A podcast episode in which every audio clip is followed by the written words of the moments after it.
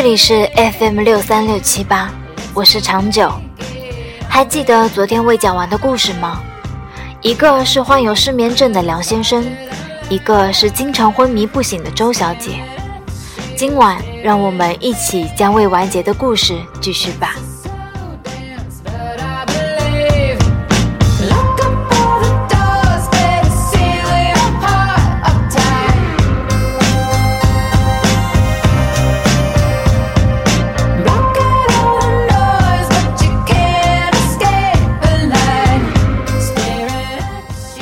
杨先生也把自己的病告诉了周小姐，她听完后露出了羡慕的眼神。我觉得像你这样其实不坏，至少生活是足够完整的，不是吗？我现在的生活完全变成了一个个零散的碎片，我对每一天已经没有了概念，因为无法预计自己什么时候会突然睡着，醒来以后也不知道自己究竟睡了多久。不不。其实我并没有好到哪里去，正是由于我的意识一直都是清醒着的，每天就这样看着日出日落、天黑天明，才没有了日子的概念。任凭时间如何一分一秒的流逝，我都毫无知觉。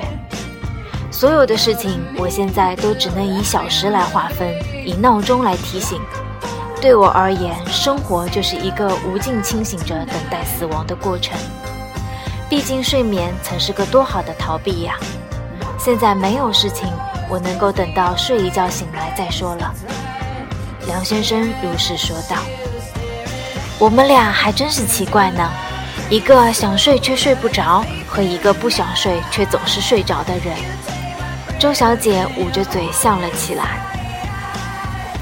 我在想，当这个世界上一半的人在睡觉的时候，另一半的人总是清醒着的。根据睡眠守恒定律，也许正是你偷走了我的睡眠，也不一定呢。梁先生调侃道。他俩就这样在候诊室聊了一个下午，整个过程还算轻松愉快，除了周小姐期间又忽然睡过去两次以外。在他们各自被医生开了一些抗焦虑的药物打发后，周小姐忽然问起梁先生有没有女朋友。没有，我暂时没有这个打算。为什么呀？虽然睡对你来说已经没有办法发挥它不及物动词的作用了，但你依然可以发挥它及物动词的作用呀。梁先生反应了半天，才惨淡的一笑道：“唉，还是算了。”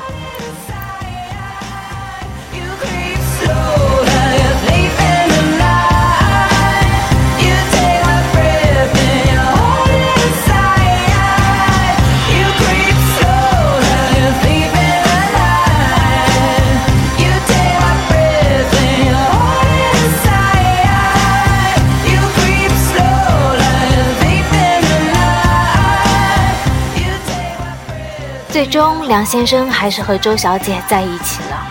对此，我并不感到意外。我觉得，与其说是爱情，不如说是一种彼此的需要。周小姐需要人全天候的照顾，梁先生需要人填满他的生活。就连梁先生昂贵的床也需要物尽其用。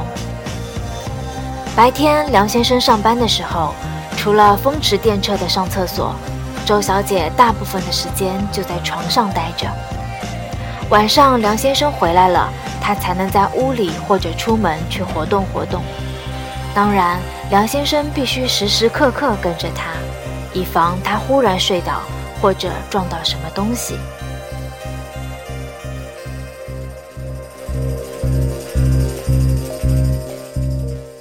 每次周小姐洗澡的时候。梁先生都会搬个板凳坐在门口听里面的动静。为了不让自己看起来过于像个变态，他会象征性的拿起一本书，慢慢的翻着，尽管脑子里的事情全然与书无关。周小姐睡着的时候，除了整理房间、做做家务以外，梁先生还会给她做吃的，然后摆在她的旁边，等她醒来后，看她惊喜的表情。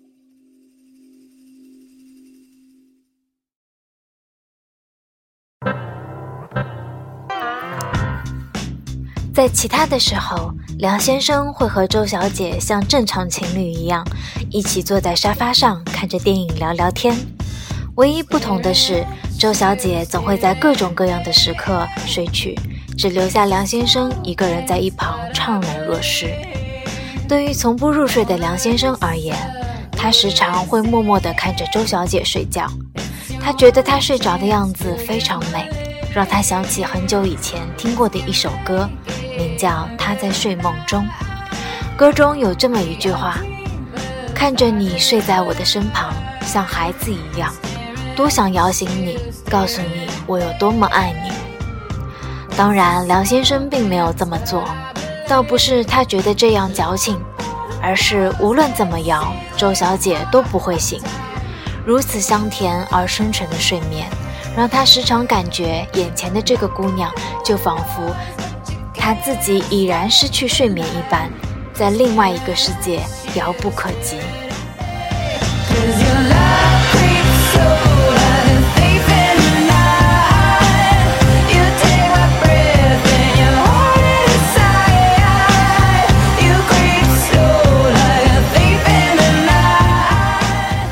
醒来后的周小姐总会在第一时间寻找梁先生。就像睡醒的孩子本能地寻找母亲一样，这渐渐变成了一种依赖。周小姐时常会问梁先生：“会不会有一天醒来后再也找不到你了呢？”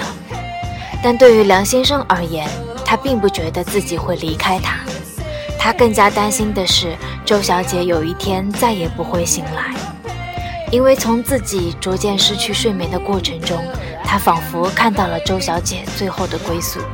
那就是生活完全被睡眠填满。事实上，周小姐忽然睡去的频率的确在一天天增加，睡眠的时间也越来越长，这让梁先生感到恐慌，却又无能为力。在周小姐昏睡不醒的深夜，梁先生又开始喝茶、看报纸，就像当初独自生活时一般。只不过他都会选择坐在周小姐的身旁，期待她会忽然醒来。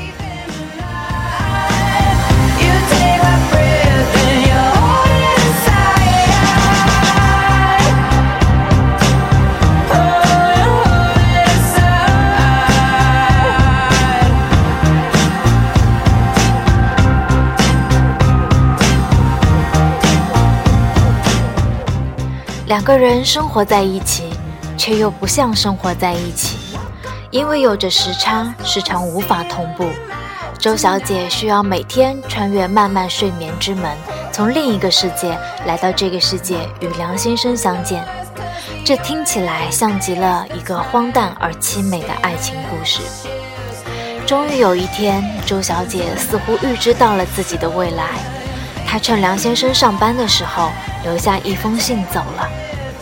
他说很感谢梁先生这段时间照顾他，但是他不想再让梁先生一直这样等他醒来，否则如果有一天他自己再也醒不过来，梁先生就要这么永远等下去了。周小姐究竟是怎样独自离开的，以及她最后去了哪里，都没有人知道。或许她最终能治好她的病，回来继续和梁先生生活在一起。更或许，他像童话中的睡美人一般，在城堡中陷入永久的沉睡。只不过，没有人能够吻醒他，就像冬眠的松鼠，再没有了春天。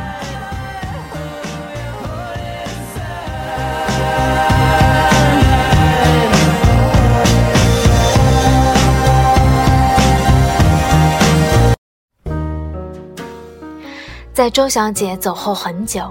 梁先生才和我说起他们在一起的日子，他没有悲伤的表情，就像万里无云的天空一般，但我却能从泥土中嗅到暴风雨过后的味道。没有了周小姐的梁先生，他的生活并没有多少改变，毕竟他不会感到疲惫，更不会难过到失眠。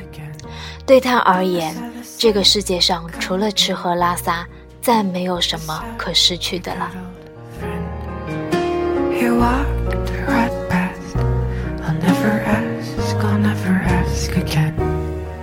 这一次，他的床没有被搬走。